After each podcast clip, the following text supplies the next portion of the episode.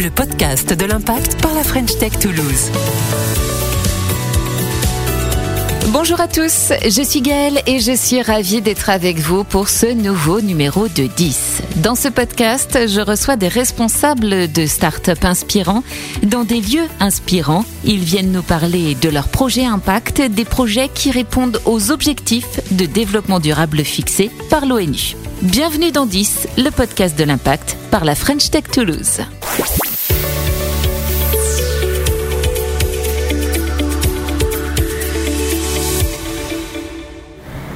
Me voilà arrivée au 41 rue de Soupetard à Toulouse. Je suis à quelques centaines de mètres de l'observatoire de Jolimont. Alors c'est là qu'a ouvert il y a quelques mois Café Co, le premier euh, tiers euh, lieu inclusif à Toulouse où se retrouvent euh, personnes valides ou en situation de handicap.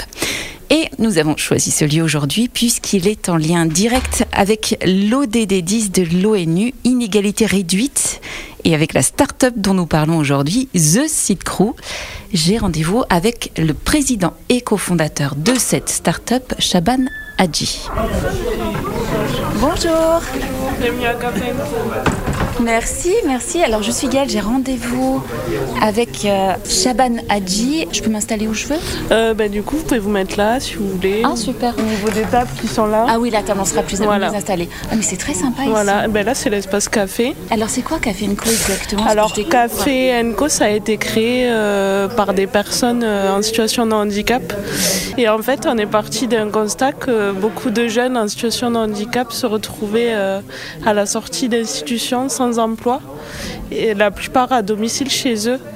Et euh, du coup, nous, mais on voulait répondre à cette problématique-là en proposant des activités et de la formation.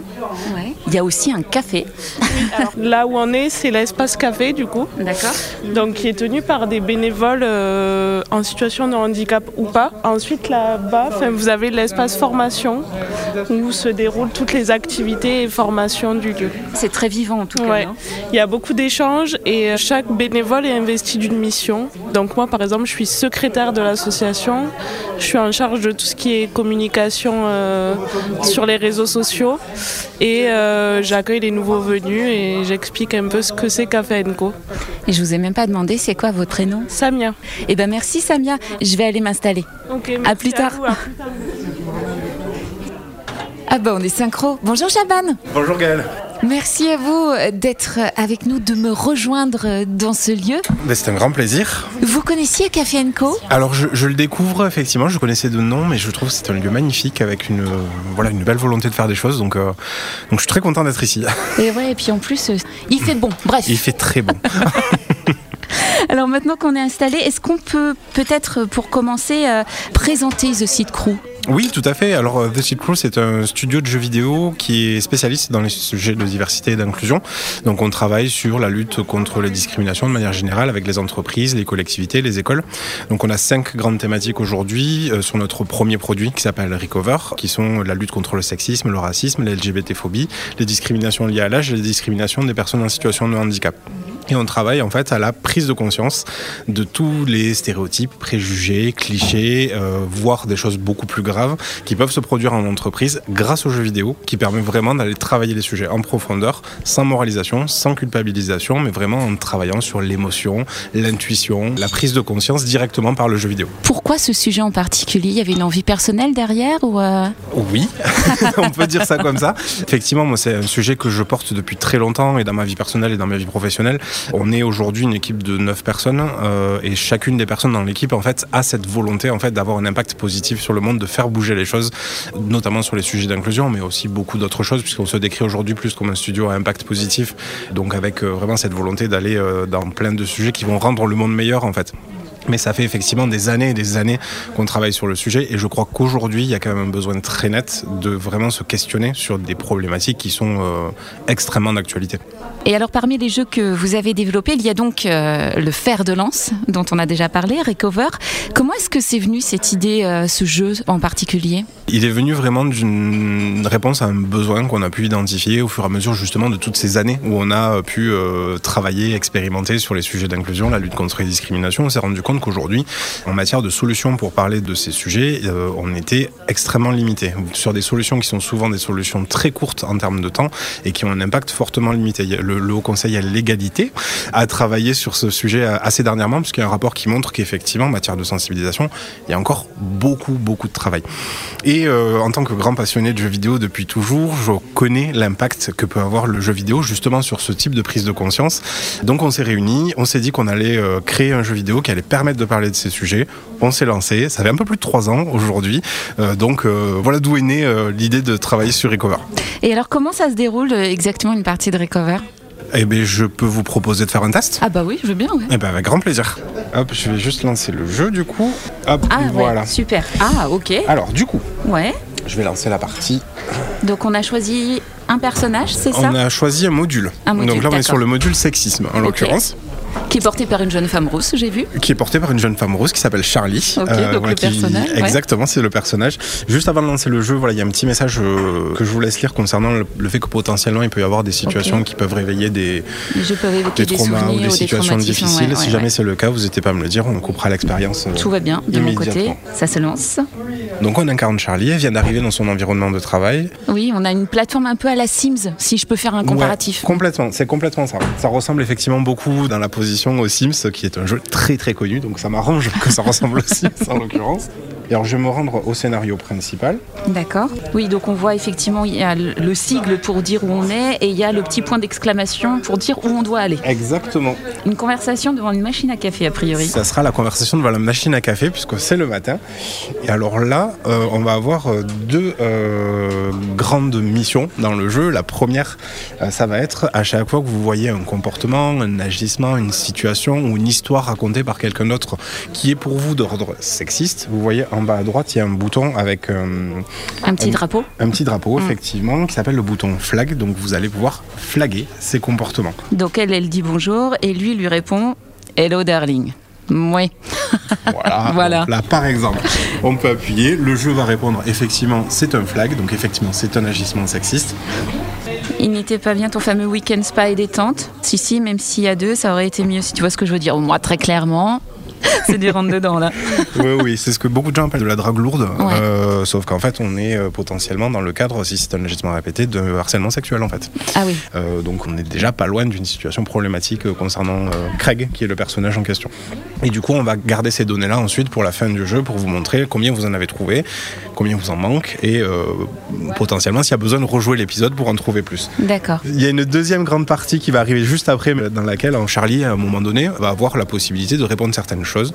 Donc là, vous le voyez à l'écran, il y a quatre choix qui sont représentés. Et après la proposition de week-end à deux Après la proposition de week-end à deux de Craig, effectivement. et en fait, il n'y a pas de bonne, il n'y a pas de mauvaise réponse, il y a juste des choix et des conséquences. L'idée, c'est de travailler sur l'expérimentation, en fait, de pouvoir se dire, tiens, si je réponds ça, qu'est-ce qui se passe Comment vont réagir mes collègues Est-ce que ça va changer quelque chose Voilà, c'est tout ce qui se joue sur ces choix en question.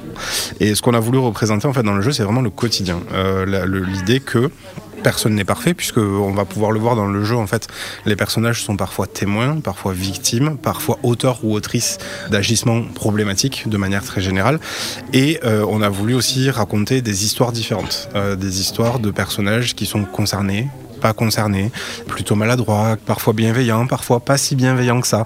En fait, euh, essayer de montrer que beaucoup de choses en matière de lutte contre les discriminations viennent aussi de nos comportements inconscients. Et oui et qu'on prenne conscience en fait. Exactement. Très bien. Donc là, on parle effectivement de comportements euh, sexistes. On parle aussi, euh, j'imagine, de, de, comportements liés à tout ce qui est la thématique du handicap euh, dans vos jeux vidéo. Et d'ailleurs, je vous propose d'entendre tout de suite le témoignage de la start-up Lisio. Je suis Eric Guéraud, je suis le directeur de Lisio et le fondateur.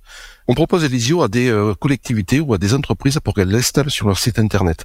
Lisio, c'est une solution qui va permettre au site d'adapter dynamiquement sa structure et son affichage en fonction des besoins de chaque visiteur. Alors quand on parle de besoins, c'est des handicaps, des difficultés d'accès au numérique, de dyslexie, d'altonisme, un tas de difficultés. Ça va apporter du confort, ça va apporter de la clarté à la lecture, ça va apporter aussi de la facilité d'utilisation. Et c'est une solution gagnant-gagnant à la fois pour les utilisateurs, mais aussi pour les propriétaires de sites internet, parce qu'en fait, l'objectif d'un site est d'être le plus accessible à tous, de communiquer vers la plus large cible. Il y a la moitié de la population qui ont des difficultés pour accéder aux, aux informations numériques. Donc tous les propriétaires de sites ont un intérêt à s'équiper de ce type de solution qui va bien sûr euh, être utile à tous les, visiteurs. Alors aujourd'hui, Lisio équipe un peu plus de 250 sites internet pour 140 euh, clients. Ça va de petites collectivités à de très grosses entreprises. L'avenir est dans les solutions euh, écologiques, tout simplement parce qu'aujourd'hui, l'impact carbone du web est supérieur à celui du trafic aérien mondial. Et d'ici 2-3 euh, ans, il va être équivalent à celui de l'automobile au niveau mondial. Donc on a intégré déjà des modules écologiques d'Alisios qui permet en fait de consulter les sites internet en réduisant fortement leur impact carbone. En fait, on apporte des outils de mesure, de réduction et aussi de compensation via des partenariats avec des associations d'agroforesterie en France. Trop cool. C'est vrai? Ouais. je les connaissais un petit peu, Lisio, et du coup, euh, c'est vrai que je trouve ça hyper intéressant en matière d'inclusion, justement. Euh, on est sur des domaines extrêmement proches, et euh, qui plus est, je découvre avec ce petit extrait que Lisio travaille aussi sur la question de l'impact écologique, ce que je trouve particulièrement intéressant, parce qu'effectivement, c'est aussi un très très grand enjeu. Et c'est aussi un des enjeux de ce site Crew, j'imagine? C'est aussi un des enjeux de ce site Crew, on y travaille euh, on a encore des progrès à faire euh, là-dessus parce que c'est un sujet sur lequel justement en matière de numérique, en fait, les impacts écologiques du numérique euh, sont assez importants. donc petit à petit, on est en train de travailler sur l'empreinte carbone de nos données, même au, niveau de l'interne de l'entreprise, voilà, travailler avec des solutions d'énergie renouvelable, etc., etc. Un vaste sujet du coup. Et comment est-ce que euh, vous faites pour travailler? Comment ça se passe au sein de The Sea Crew? Je crois qu'il y a même des, chercheurs, non? C'est ça? Oui, on a des chercheurs et des chercheuses surtout. Euh, on a une, activité très forte en recherche et développement en sciences humaines et sociales. Mhm. Donc euh, Hélène Cellier aujourd'hui, qui est notre chercheuse et narrative designer, donc qui s'occupe de l'écriture des dialogues, du scénario, etc. Pilote vraiment cette partie recherche. Mais on fait tous et toutes de la recherche au studio, qui que ce soit. On a une organisation qui est justement basé sur la non-hiérarchisation du savoir. Et donc on travaille vraiment à ce que toute personne puisse euh, donner son avis, donner des nouvelles clés, donner un nouveau point de vue sur chacun des points de, développement. On appelle ça de la recherche-création ou recherche-action, qui ressemble beaucoup d'ailleurs euh, aux méthodes de développement agile, mais vraiment adaptées pour la recherche. Vous parliez de chercheurs et chercheuses, j'ai bien entendu qu'il fallait le souligner. Et eh bien justement, Chaban, pour euh, poursuivre sur cette thématique de l'ODD 10 de l'ONU sur les inégalités réduite, je vous propose de découvrir maintenant Up for Her. Alors c'est une start-up toulousaine qui se bat elle aussi pour réduire les inégalités. Je m'appelle Katia Alnikova. Je suis cofondatrice d'une entreprise sociale et solidaire qui s'appelle Up for Her pour la cause des femmes en difficulté, notamment victimes de violences. Nous sommes une entreprise sociale et solidaire qui œuvre à la fois pour créer des emplois en insertion et également soutient des initiatives féminines du monde agricole ou encore œuvre sur l'éco-responsabilité euh, via des événements responsables et zéro déchet. Euh, notre projet est né il y a deux ans justement sur le constat que 70% des femmes sont des travailleurs pauvres. Nous avons plusieurs initiatives pour agir sur l'égalité hommes-femmes. La première, ça va être la création des emplois en justement pour les femmes chômeurs de longue durée ou qui ont des parcours difficiles. Donc on peut agir par exemple en les accompagnant pour euh, leur permis de conduire ou encore euh, sur les freins tels que les horaires flexibles pour qu'elles puissent s'occuper de leurs enfants et se rendre au travail.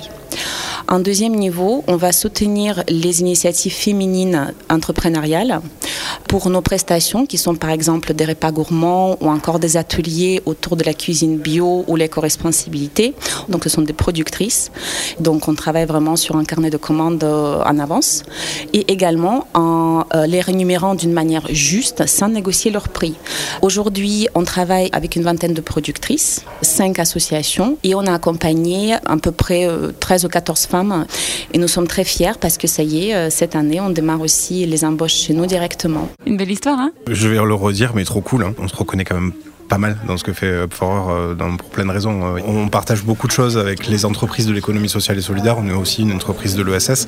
Et euh, ce que j'aime beaucoup là dans l'approche, c'est qu'on est aussi dans une approche très globale, à partir de l'école maternelle jusqu'aux retraites, où en fait on se rend compte que les, déséquilibres entre les femmes et les hommes sont extrêmement importants. Hmm.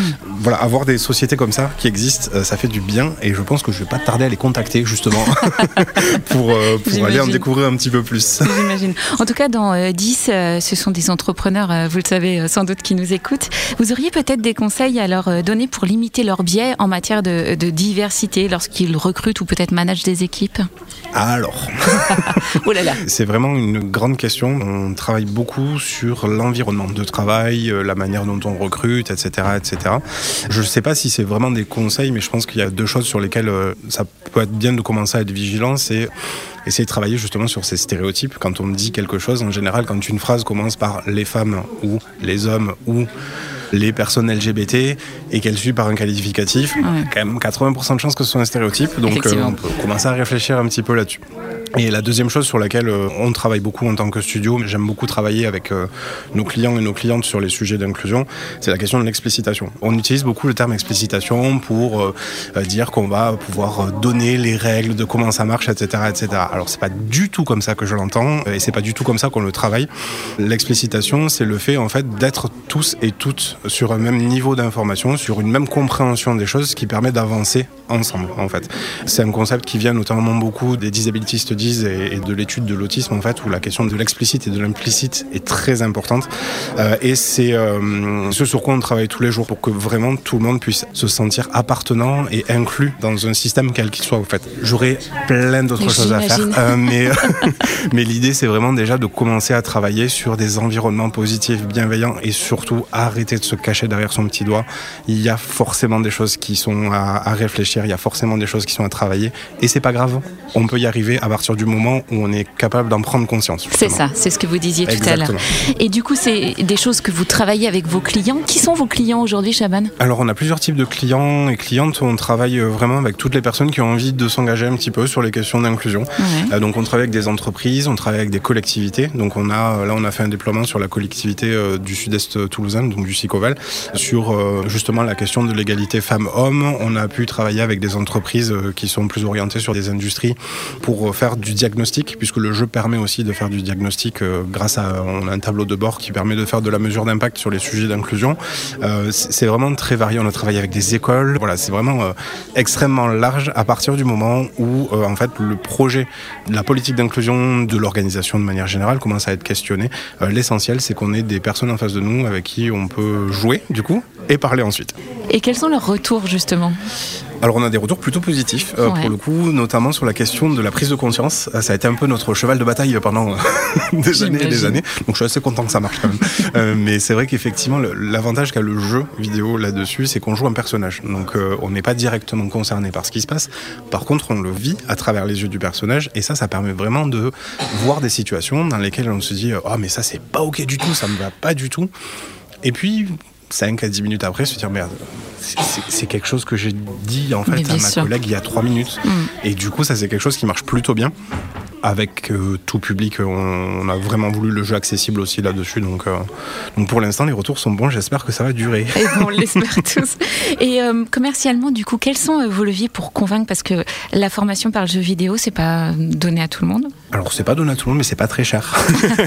non, alors euh, blague à part, euh, effectivement, c'est pas donné à tout le monde. Alors comme je disais tout à l'heure, on a quand même fait attention à ce que le jeu soit accessible à toute personne, Euh, peu importe sa capacité ou son envie de jouer à des jeux vidéo. On a vraiment fait en sorte de proposer une expérience qui soit possible pour n'importe quelle personne. Après, là, aujourd'hui, notre grand enjeu, justement, c'est de travailler sur le fait qu'en fait, les sujets d'inclusion en entreprise aujourd'hui sont primordiaux. C'est une certitude de, de la part de beaucoup de personnes.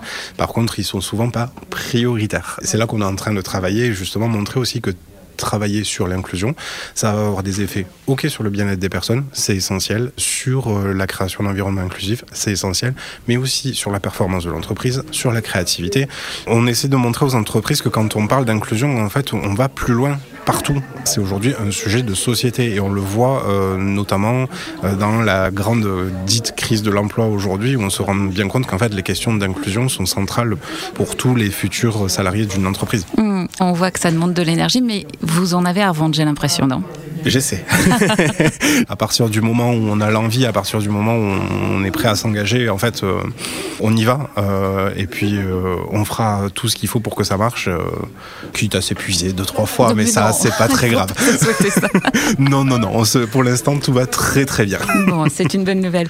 Et pour terminer, Chaban, dans 10, on parle de 10 objectifs donc, de développement durable fixés par l'ONU avec 10 startups, mais 10 C'est aussi sur les terrains de foot et de rugby les meneurs de jeu. Alors question toute simple du coup, c'est qui votre numéro 10 alors question toute simple, je sais pas. Pour être, alors quand j'ai écouté les podcasts précédents justement, j'ai vu que cette question revenait, donc je me suis un petit peu préparé. J'ai fini par trouver euh, il y a 20 minutes. C'est vrai. Donc ça tombe parfaitement bien. Très bien, levons le voile alors. du coup, voilà, j'ai choisi quelqu'un de la pop culture, un acteur qui s'appelle Elliot Page, euh, qui est euh, très engagé sur les euh, luttes contre les discriminations LGBTQIA+, qui est un acteur transgenre. Il y en a très peu aujourd'hui qui sont publics parce que justement le système ne le permet pas. Qui a fait beaucoup de choses sur la question des droits LGBT et qui m'inspire beaucoup justement pour ce combat, pour cette capacité à avoir fait de son identité aussi un fer de lance. on a besoin de rôle modèle et Elliot Page représente pour moi un très beau rôle modèle euh, pour, les, pour, les, questions LGBT. Euh. D'autant, d'autant qu'en plus, la série dans laquelle il joue, Umbrella Academy, a complètement suivi cette transition et, ça montre que c'est possible. Tout à fait. Et il y a quelque chose d'assez exceptionnel dans Umbrella Academy, c'est qu'en fait, c'est un non-sujet dans la série. C'est-à-dire que le passage où, effectivement, Elliot Page annonce sa nouvelle euh, identité de genre dure à peu près trois minutes. C'est ça, exactement. Ses frères, parce qu'il y a ces deux frères en question, lui disent Est-ce que tu es heureux comme ça? Ok, ben on t'aimera toujours autant et c'est fini. Et je trouve que c'est fort comme message, parce qu'on sait aujourd'hui que euh, les LGBT-phobies tuent encore, euh, euh, et, d'avoir des personnes comme ça qui sont capables de, de montrer qu'on n'est pas seul, c'est essentiel. Et c'est le message que vous essayez de porter aussi. Exactement. On essaie en tout cas. eh bien, merci beaucoup, Chavan. Merci beaucoup. C'est la fin de cet épisode de 10, le podcast de l'impact par la French Tech Toulouse. Merci à tous de nous avoir suivis. Sachez que vous pouvez retrouver l'intégralité de nos épisodes sur toutes les plateformes de podcast. Et rendez-vous le 10 du mois prochain. À bientôt. 10, le podcast de l'impact par la French Tech Toulouse.